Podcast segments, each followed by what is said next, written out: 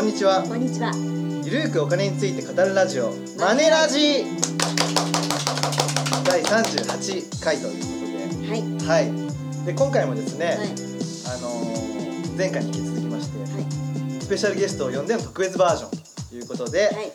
えーゲストはですねファイナンシャルプランナーの高橋貞弘さんですこんにちはこんにちは。こんにちは、よろしくお願いします。お願いしお願いします。はい高橋貞弘さんは、うんえー株式会社リンクマネーコンサルティング、はい、の代表取締役で、はい。えーですね、肩書きいろいろありましてですね成功する資産運用ガイドと。はい。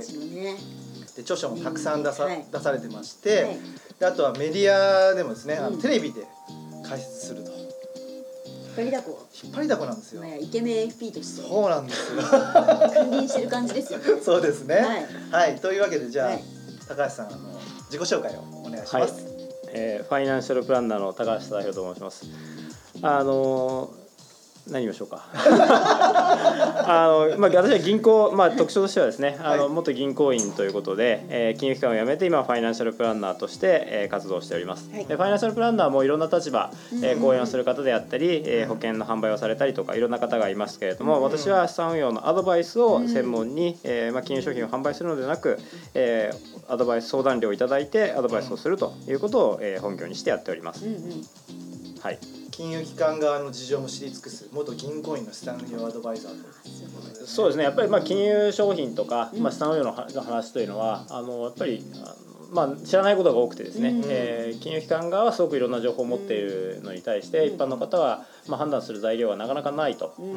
えーいうことがありますので、うんまあ、金融機関側の事情も分かった上で、まあ、自分のお客さんには、うんえーアドバイスをさせていただいてます。うんはいというわけで前回はですね、う新刊の「ズボラでも投資ってできますか?」とはいいう、え大和書房から出ている定価1500円のねはい。本についてちょっと触れさせていただいたんですけども、はい。今回はねうん。何でしたっけ？はいこれですよ。銀行員が顧客には勧めないけど家族に勧める資産運用術。おお非常に気になるタイプ。それどこから出てるんですか、はい、これはですね、はい日本実業出版社から出てますねお。えっ、と、千四百円おープラス税です。はいはい。でこれあれですよね、あの僕たちのはい最初の強調、えー、そと年利20%の最強マネー術はい。が出た時と同じタイミングぐらいに、そうですね同じ時期に、はいはい出させていただきました。はいなんでコラボで出版記念セそうミナーですね。大やったんですよね聖堂書店でね、コラボイベントやらせていただきましたね。はいた大切書店とあと僕たち自主的にあ、自主的50名に。をそうですね。集めてははいい、はい。ねやりましたね。うんうんでその時に初めてじゃあ忠宏さんとお会いしたのかもしれないですよね。そうですね。まあその前後ぐらい前後ぐらいですね。はいじゃあせっかくなんで今日はこの本のこれはね、内容に触もうタイれながらトルがすごい気になると思うんですよ。だからはい。顧客には勧めないけど家族に勧めるっていう、ね。そうですよね。えーところなんで。はい。あのまあ、本の帯にもですね、はい。あのまあ、本当に良い金融商品と、うん。まあ、よく売れている金融商品は違いますというふうに書いたんですけれども、はいはい。あのまあ、銀行でよく売れている商品を、まあ、じゃあ銀行員自身がうん。自分でも投資してみようとか、うん。えー例えば自分の親に勧めようとかっていうふうに思ってるかというと、うん。まあ、なかなかそうではない現実が、えーありまして。なるほど。えーまあ、よく売れているからといって、うんあのまあ、金融に詳しい人も、うんまあ、それを評価してるかというとちょっと違う現実があったので、まあ、それを伝えたいなと。なるほどこれうちの親なんかもうどんどん銀行から営業来てるんですけど、なんあか買っちゃったわよみたいな。これちょっとやっぱりコンサル行ってもらおうかな。ーまあでもねそうは言ってもやっぱ人情で買う人もまだまだいやそうですね。やっぱりあはい。の金融機関のあの、まあ、信用力であったり、うんあの担当者と、まあ、親しくなって、うんえーその方が言うならとうん。いう形で取引をしている方も多いので、うんあのまあ、それはそれで、えー別にあの納得してやったらいいですよね、はい。うん。じゃあお願いします。じゃあ早速ちょっと聞いていきたいと思います。はい。中身をちょろりとね。はい。じゃあこの一章ねこの銀行員のアドバイス通りに資産運用をすると絶対にうまくいきませんっていうことを、え ーそうですねあ気になるの、まあ、絶対にというふうに 言い切りました。っておりますけれども、この辺はちょっとポイントと解説していただきたいなと。そうですね。あの、はまあ一番大きいのはその、まあ利益相反といってですね。すね。はいはい。あのやっぱ金融機関の、うんうん。まあ営業担当者は、うんえーアドバイスをすることが仕事ではなくて、うんまあ最終的に商品を買ってもらうと。はい。えーいうことが仕事で、うん。まあ、かつ、えー金融機関としては、あの別にいけないことじゃないんですけど、うん手数料を稼いでいくと、まあ、これはえ営利企業なので、うんえー稼いでいくことは別にいいことですし、うん。えーただ手数料を稼ぐということは、うん。お客さんは手数料を払うことになるので、うん。えーまあ、お客さんである、えー投資家の立場からするとできるだけ手数料は後で払わない方が、えーいいあの払わない方が自分のお金は守れますし、うん。まあ、金融機関からすると、まあ、手数料をいっぱい払っていただいた方がまあありがたいと。はいうことで、うん。あのまあ、お互いの利益があの、まあ、相反してしまっているという立ち位置にいるので、うん。当然まあ多くのあの全員が全員ですね利益が稼げれば手数料を稼げればいいやというアドバイザーあの相談あの銀行員ばかりではないですけれども、あのまあ、構造的に、うあのまあ、相反する利益をこう、まあ、存在するような状況になってしまっているということは理解しておいた方がいいのかなと思います。じゃあおすすめなんですかって聞くのは一番危ないカモネギみたいなんですね。まあそうですね。あのまあよくあの先ほど言ったよく売れてる商品と本当に良い商品が違いますというのは、まあやっぱりよく売れているのは金融機関の担当者があのまあよくお勧めをしているから、うん。えーよく売れているんであって、うん。えー金融リテラシーの高い人が、うん。あのまあこれはいい商品だと言って評価をして、うん。えー売れてるというよりは、えーまあ銀行で買うのはまあ残念ながらあまりよく分かってない人が、うん。えー買っていることが多いですから、うん。あのまあ、売りたい商品がよく売れているとうんいうことになっているかと思うので、うん。まあ、おすすめはというのは聞くのはあの銀行にとってはおすすめであってもそのお客さんにとっておすすめかどうかは、えー限らないんではないかなと思います。NG ワードってことですか おすすめ？はい。おすすめとか人気とかですよね。なるほどねあとあれですねこの定期的なコンタクトは営業担当者のやる気の表れって書いてありますけれども もうこれ本当にうちのねおばとかのところにももう頻繁に、あーだから定期的にコンタクトが来るってことは資産を持ってるっていうことですよね。えーこれはどうですか？そういうフィルタリングみたいなのがああるわけですね。あのそうですね、うん。あのやっぱり銀行員も商売ですから、はい言いづらそう あのまあ、銀行員も当然、ええ。あのサラリーマンとしてうん会社員として、えー目標であったりですね、はい。はいありますので、うん。えー単におおあのお話がしたくて、えー連絡をするというよりは何何らかのですね、えーうん商売に実績につながる可能性があるところに、えーまあ、コンタクトを取ると。えーいうことなので、はい。えー頻繁に連絡をくれるということは、うん。まあ、何か一生懸命提案してるなり、えーなるほど。商品を売りたいという、うんえー気持ちがあるからとはいいうふうに、まあ、思っといた方がいいんじゃないかなというなるほどね。なるほどね。じゃあおばに言っときますね。うんはい。でもあまり今の2 3 0代の人にアプローチはいかないんじゃないですかそう考えるとそうですねそういう意味では金融機関はあのやっぱ顧客層の年齢が上がってきてますし、うん若い世代と、まあ、どう接点を作るかというのが今の経営課題なんだとは思います。あーそっうんかあでも相続入った瞬間にすかさず行くとかそういう感じになるんですかねまあそうですね。まとまったお金、まあ、退職金とか相続で何か大きな動きが、あのお金が動いたというところはあの銀行としても商売チャンスなので、うん。あのコンタクトがある。いきなり預金が増えたらじゃあちょっとあれっていう感じで調べるそうですね、まあ、金融機関には、はい。あのまあ、入出金のレあのレポートというかが上がっているので、えーまあ、金融機関によってそのいくら以上かというのは、うん。あの変わりますけれども、うん。それなりのお金が動くと、えーしかもその日というよりは数日前にあの送金データが入っているので、なるほど。えーこのお客さんのところには何日に例えば、まあ、例えば60歳とか65歳ぐらいであればまとまったお金が入るとあこの人は退職金が入るんだなというのは数日前に分かるので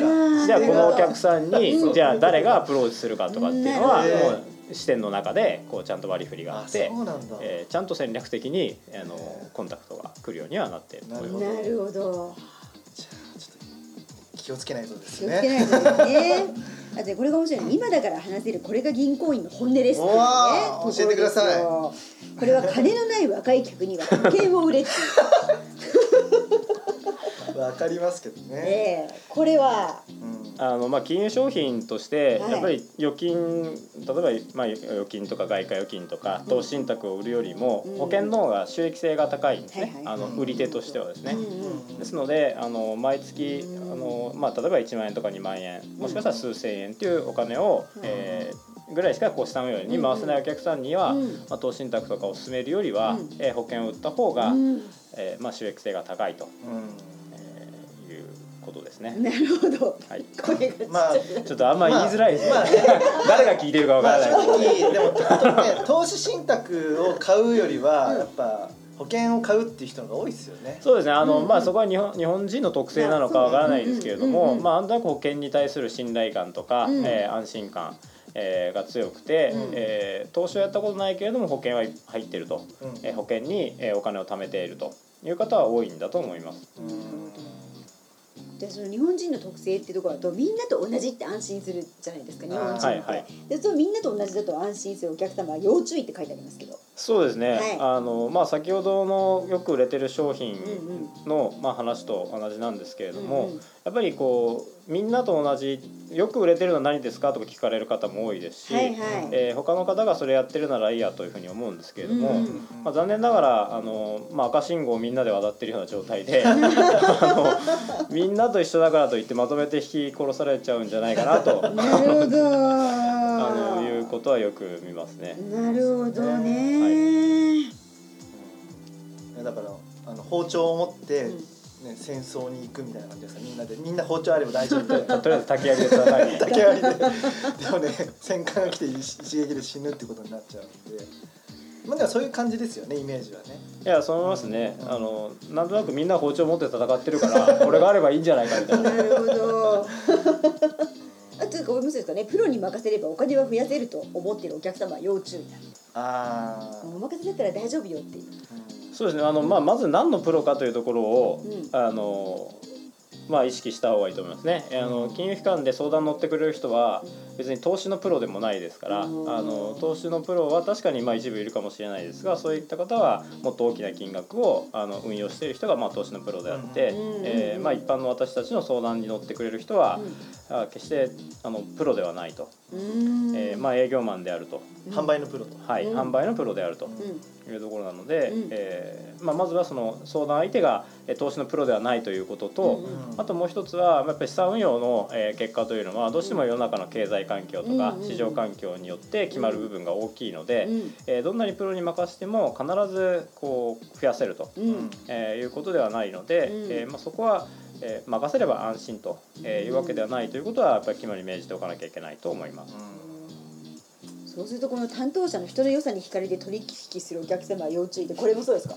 これ結構多いとあの私のやっぱりお客様女性の方多いんで担当者が良かったって人結構多い。そうですね。例えば自分がその商品の質を分かるものですね。うんうんうん。例えばこうなんですかね、うん。あのまあ食事もそうですけれども、うん。うんうんまあ食事もまあ自分がそれ良かった悪かった分かると思いますし、うん。えー例えばなんかこう財布とかカバンとか物であれば、うんうんあのまあ実際にこういいかどうか判断できると思うんですけど、金融商品はそれがいいかどうかは、うんうんうんえー分からないので。うん。えーまあ、残念ながら、うん。まあ、どんなに、えーひ人がいいというかですね、うん。あのまあ、感じのいい担当者であっても、うん。まあ、その人が、まあ、多くの担当者はあんまり詳しくないですし、うん。あのまあいいと思うまあなんですかね。あの何でしたっけ？まあ人の良さにですね。なのでまあ人がいいからといってあのまあいい商品を勧めてくれてるとは限らないので、なるほど。で金融商品の場合には、まあ、そこに含む同じようなタイプでも手数料がこう何倍とか何十倍も違うようなうんあのものもあるのでうんあの、まあ、いい人がいるからといってあの、まあ、任せっきりじゃいけないんじゃないかなとうん思います。じゃあどうしたらいいんですかね私あの一般の方は。ああどうしたらいいじゃあどうしたらいいでしょうか、は一般の方はどうしたらいいんですかね？どうしたらいい？ですか？あのやっぱりまずは、うん。えーしっかり自分でですね、はい。あのまあ、勉強というか情報収集をすることだと思います。あの本でもいいしね。あのまあこの本でもいいですし、はい。あのまあエリフさんや高山さんが出している、はい。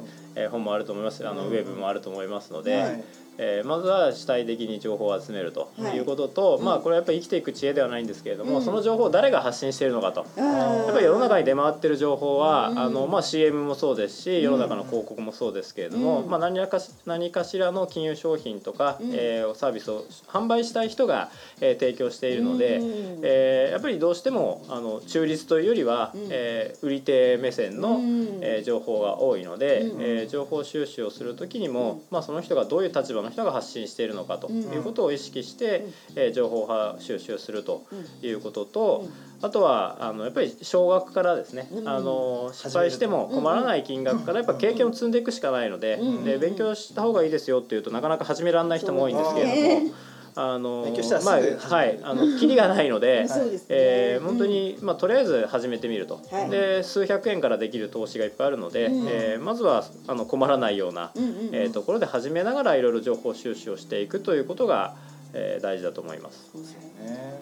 経験からたくさん学べますからね。そうですね。いやなんかちょっと関係ない話なんですけど、はい。あ関係ないっていうかまあ投資とは関係ないんですけどあの YouTuber のヒカキンさんっていう人が日本でトップトップだと思うんですけども、まあ、彼が言ってたのはあのよく質問で「こんな動画上げた方がいいと思う思いますか?」みたいな「どう思いますか?」みたいな。うん「僕これやろうと思うんですけどちょっとうまくいかない。んでもうちょっと勉強してからやろうかな」っうん。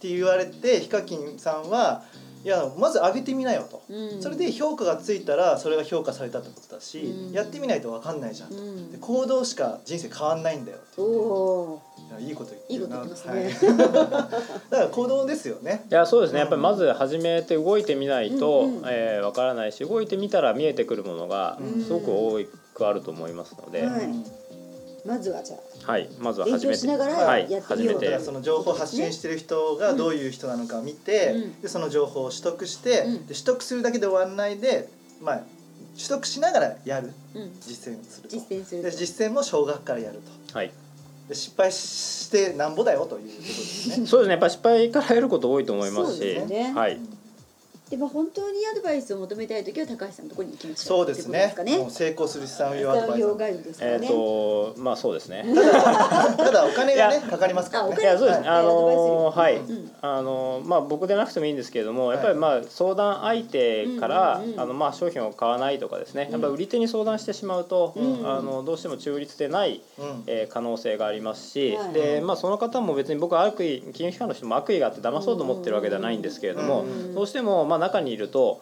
えー売るための情報があのいっぱい入ってきて。はいなるほど。うんえー銀行であれば投資信託とか保険とか、うん。えー商品を作ってる投信会社保険会社の人がこうやってアピール宣伝あの魅力を伝えてくださいとかっていう、うえーはい、うん悪意はないですけれども、うん。やっぱそういう売るための情報が、うん。あのどんどんはまあの入ってくるので、はいはいえーまあわ悪意なくこうバイアスがかかってると偏ってしまってるえー方が多いのかなと思いますので、なるほど、はい、相談するんであればその方の立場、うん。えーどういう立場でアドバイスをしているのかということを意識した方がいいと思います。いい話いっぱい聞けましたね。そうですね。最後じゃあ1個ぐらい。ラスト。はい。お時間。まだ大丈夫ですか？まだ大丈夫です。大じゃああれですねあの銀行員が自分の家族にそっと教える資産運用の処方箋っていううのでこっちのポイントをねねたくさんあるんですもんね。えたくさんあるんですよ、はいだから、はいまあ、まさにこのタイトルですよね顧客には勧めないけど家族に勧める、あだからちょっとねあの、僕あの忠宏さんのメインかなと思うのはコアサテライト戦略、はいはい。ろんなところでも記事書かれてると思うので、うんうんうんうん。これを説明していただければなとコアサテライト戦略でメリハリをつけても良い。はい。はい、160 161ページです。はい。えっ、と、はいまあ、コアサテライト戦略って、まあ、投資をいろいろ楽しみたくてですね、まあ、いろんな方法がありますし、うんあの何が正解ということはないと思うんですけれども、うんうんただベースとなるコアとなるところは、うん。えーまあ共通項というかですね、うん。えーまあ、こうしたら確率が高いんではないかという方法があると思ってます。はいはい。でまあ、そのコアとなるところはやっぱり国際分散投資といって、うんえーまあ、何かどこかの特定の国とか、えー企業に集中して投資をするよりは、うんえーまあ、世界中に幅広く分散して、うんえー置くと、うん。えーいうことをコアに持っていって、うんでそこはあの、まあ、できるだけシンプルに、うんえー低コストなものを使うと。うんうんえーことが確実に、えー資産運用をあの、まあ、うまくやっていくコツなのかなと思います。うんでまあ、サテライトとして、えーコアとなるところはちゃんと基盤を作った上で、うんえーまあ、何か興味のある、えー個別の株式であったり、えーまあ、FX なんかもそうですし、うんえーいろんなことにチャレンジしてえーいくといいと思いますので、うんえー興味があればサテライトもやると。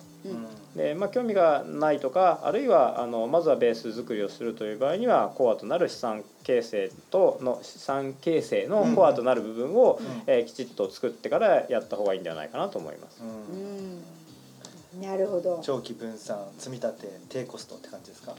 そうですね、うん。あのまあ、分散低コストですね、まあ、積み立てはあの、まあ、資産形成層であれば積み立てしていくしか選択肢がないので、うんまあ、必然的に積み立てになると思いますし、うんうんえーまあ、まとまったお金がある人であれば、うん。あのまあ、どういうふうに、うん。えーまあ、タイミングを分けるかというのも大事かとは思います。ううん。んね。これこう買うしかないですね。あーもう買うしかないですね。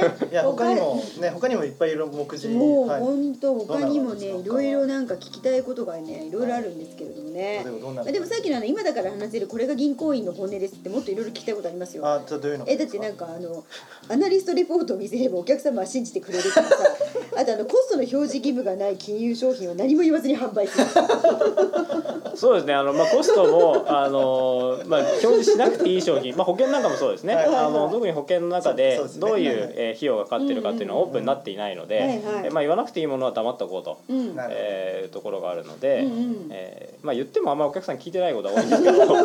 分かんないですから投資信託なんかはコストがちゃんと開示されてるんですけれどもじゃあそれがこうに例えば運用期間中に毎年2%費用がかかるといっても、まあ、それが高いのか安いのか、えー、分からなかったり、えーなんかよく分かんない信託報酬とかっていう名前がついてたりするので、えーまあ言ってもちゃんと理解してもらえるかどうかわからないんですけれども、はい。まあ言わなくていいものは言わないでおこうと、えーまあそれはコストもそうですしリスクもそうですね。やっぱりリスクもあんまり強調しすぎてしまうと、うんうんえーお客さんはビあのビビってしまってというかですね、うん。えーなかなか投資しようというふうにならないので、はい。まあ、最低限えー伝えなきゃいけないことはさらっと伝えて ちゃんと伝えましたねと、うん。でお客さんサイン聞きましたよねって言ってサインとか印鑑をさせしてもらって まあ、販売するというのがあの、まあ、現場の事情なので、なるほど、はい、この辺はちょっとこういろいろね。ね聞きたいところ聞きですよね。たいところですよね。うんなるほどね。キャンペーンが大好きなお客様要注意ああそういうのね気になったらね買って読んでいただければね。あー投資はギャンブルと同じようなものという誤解とか。あー資産運用は難しいものという誤解。うんうんうん。あのまあ資産運用はですねはい。難しい方法もありますが、うんあのまあ、シンプルに、うんえー難しくないあの、まあ、別の本でズボラでもでうん。投資できますうんかとお伝えしたんですけれども、うん。あのシンプルにやる手をかけずにやる方法もあるので、うん。まずは多くの人がそういう方法を知ってもらいたいなと。うん。で残念ながら金融機関はそういう方法をお客さんが知ってしまうと、うん。えー商品が売れなくなってしまうので まあまあそう教えてくれません。なので、えー手間暇かけずにシンプルにやりたかったら、はい。自分で情報を取りに行かないと、うん。えーやることはできないと。なるほど。やっねずは自分から動かないといけない、ね。うん。であとはね銀行員が舌を巻くほど資産形成に成功している人の習習慣とかも書いてますのでそうここは参考にしてねねねぜひあのそうですね、まあこうやってる人がうまくいってるんだなとか、はいはいあのまあ銀行員のアドバイスを聞いてない人はうまくいってると思いますけど、あのまあ他にもですね、あのこういう人は大体うまくいってるなというのは、まあ銀行ありがたいことにやっぱお客さんの口座が見えるのでな、るほどそうですよね。あのあそっかなるほどね。成功してるかどうかも見えるのか。どういうふうにこの人の履歴とか、えーどんなに一生懸命営業を担当した以前のですね担当した人がえーアプローチしても話をまた聞いてくれなかった人はなんか勝手にネットでやってるとか。ああのどうまあどういう行動をやってる人がうまくやってるかなとかっていうのはまあこれまでいろいろ見てきたので。うんーこれはもうよく読んでね。本当にね、うん。学べることがたくさんある。はい、もうそうですね、まあ、銀行員時代、まあ、10年ぐらいの銀行員時代に、ねあのまあ、実はこう、まあ、ネタを試してたというわけではないんですけれどもはいはい。あの、まあ、いろいろ見てきたことで、まあ、本当はこうしたらいいんじゃないかなということをずっとあの、まあ、メモしてたものを、まあ、一冊にまとめた感じなので、まあ、僕は10年ぐらいかけて、えー経験してきたこと見てきたことを、はい。が結構濃縮して、うん。えーお伝えできてると思います。なるほどじゃあよくちょっと銀行行っちゃうのよねっていう方も。はいぜひね。ぜひね。はい。読んでいただきた読んでいただければと。じゃあ、はい。最後じゃあ宣伝を。はい。はい2冊どうぞ。お願いします。はい。はい、えー今お伝えしました銀行員が顧客には勧めないけど家族に勧める資産運用術と、えー本はあのまあ、金融機関の事情もよくわかると思いますし、うん。まあ、それを踏まえて、えー自分がどうしたらいいのかというところを、えーまあ、学べる内容になっていると思いますので、うん。ぜひ、えー目を通していただければ、えー嬉しいです。はい。でもう一つは、えー、とさ先月とですかね6月末に、えー出ました。ズボラでも投資ってできますか？と、うん。えー本については、えー資産運用だけではなくて、えー保険との付き合い方、不動産や住宅ローンの、えー考え方、えー税金との付き合い方、えー金融リテラシーとかお金に関する、えー基本的なことが一通り学べる内容になっておりますので、しかもこちら会話形式で、えーかなり読みやすく、作ったつもりですので、えーまあ、ぜひこちらはあのまあ、あの初心者にもと手を取っていただきたいなとうん思います。うんはいえっとリンクにもねあのきちんとあの Amazon の URL 貼っておきますので、はいぜひそちらからあのクリックしていただいてもいいかと思います。はい。はい。でですね、あじゃあ最後リスナーに向けてメッセージ。はいはい。お願いしますメッセージですか、はい。あの何をかな？あのあまり僕こちら側から伝えたことってあんまりないんですけど、そんなこと言わずに。あのただですねやっぱりまあ多くの方が本読んだりこれで聞いて興味を持ってもやっぱり動かあの行動に移らない方多いと思うので、はいはい。あのぜひまあ何かですね、あのあ自分もやってみようかなとか、あ興味があるなと思った時にはあの単純にこう情報収集を続けるのではなく実際に、えーまあ行動に移って、えー移していただければ、えー僕としても嬉しいなと思います。はい、はい。ありがとうございます。はい、というわけで本日はですね、はい。あ前回今回と、えーファイナンシャルプランナーの、えー株式会社リンクマネーコンサルティング代表取締役の高橋忠弘さんにはい。お越しいただきました。はい。忠弘さんありがとうございました。ありがとうございました。いやご清聴ありがとうございました。はい、というわけで、はい。えー今回もお時間が来てしまったので、はい。頼藤大樹と高山和恵と高橋忠弘がお送りしました。お送りしました。またね。See you.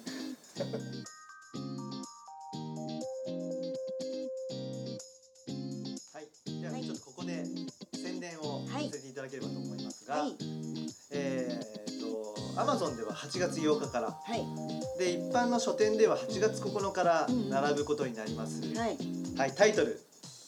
ズバリライバルはイデコ「おーい! 」これ二人だけの盛り上がりねあの 漫画でわかるイデコの始め方、うん。ライバルはイデコと。はい。はい。でこれもう漫画全部漫画です。はい。はいちょっとだけ漫画があってなんか説明文があるってわけじゃなくて全て漫画でして。そうですね、うん。まあちょっと本当に東京タラレバ娘を彷彿とさせるような感じにはなっております、うね、はい。この漫画描いていただいてるのが木本よし子さんっていう方ですけど、この人は、ね、結構あなんですか手塚おさむさんの、はい。プロダクションプロダクションにいる方で、はいはい。すごい方なんですよね。そうですよね。はい、まあこの本は、まあ、スラスラ申し込み書を書けるようになるための、はい。はい。まあ、エッセンスを入れております。はい。やっぱりイデコってすごいまあいいものだって分かってるけど最初のハードルが高すぎると。それはもう申し込み書が難しすぎるとそれでね結構放置してねやっぱり申し込み書を取り寄せたけど、うん。すごい間が空いちゃってるってお客さんも結構いらっしゃいますよね。そうなんですよね、うん。だからそのまあ楽天証券とか SBI 証券って安いんですけど、うんその送られてくる資料が難しいものがいっぱいバーってくるからそうですね。うんホームページ上で申しこあのー申し込み書をはい。送付してもらうっていうのでクリックして入力したにもかかわらず、はい。送られてくる資料が難しすぎてそこで止まってると。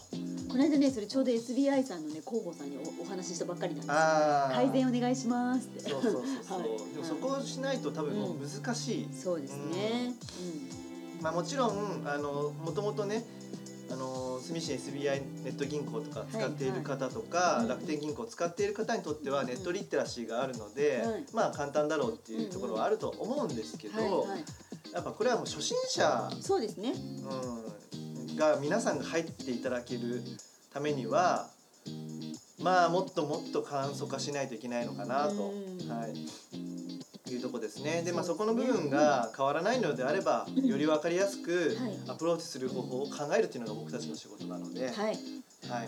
というわけでねこれ税込みで540円とあ安い安いですよね。安いですねでかつびっくりしびっくりしますよ。はいこれ書店だけじゃなくてコンビニにも並びます。これいいですねコンビニとかにあったらお手にこう取っていただいてそうなんですよ。ついこう買っちゃおうかなっていうねそうそうそうそうそう。ね。うんぜひ皆さんこれ買っていただいて、ね勉強して勉強したらすぐもう申し込みを書いちゃってね。そうですね、はい。ぜひスタートしていただきたいでね。ですまあ所得控除の効果とかを得て、はいはい。まあニヤニヤしちゃってください。はい。というわけで、うん。えー漫画でわかるイデコの始め方、はい。えーライバルはイデコびっくりマークみたいはい。なはい。